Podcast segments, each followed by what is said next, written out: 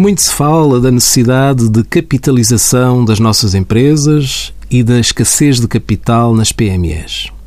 Nesta matéria, a fiscalidade pode dar uma ajuda ou um incentivo. O Estatuto dos Benefícios Fiscais prevê um benefício fiscal às entradas de capital realizadas em dinheiro pelos sócios na constituição da sociedade ou no aumento do capital social.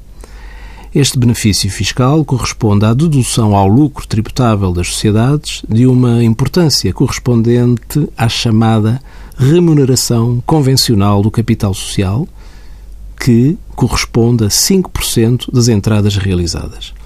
Esta dedução fiscal é efetuada no ano em que ocorram as entradas em dinheiro e nos três anos seguintes. Contudo, este benefício tem condições. A sociedade tem de ser qualificada como micro, pequena ou média empresa.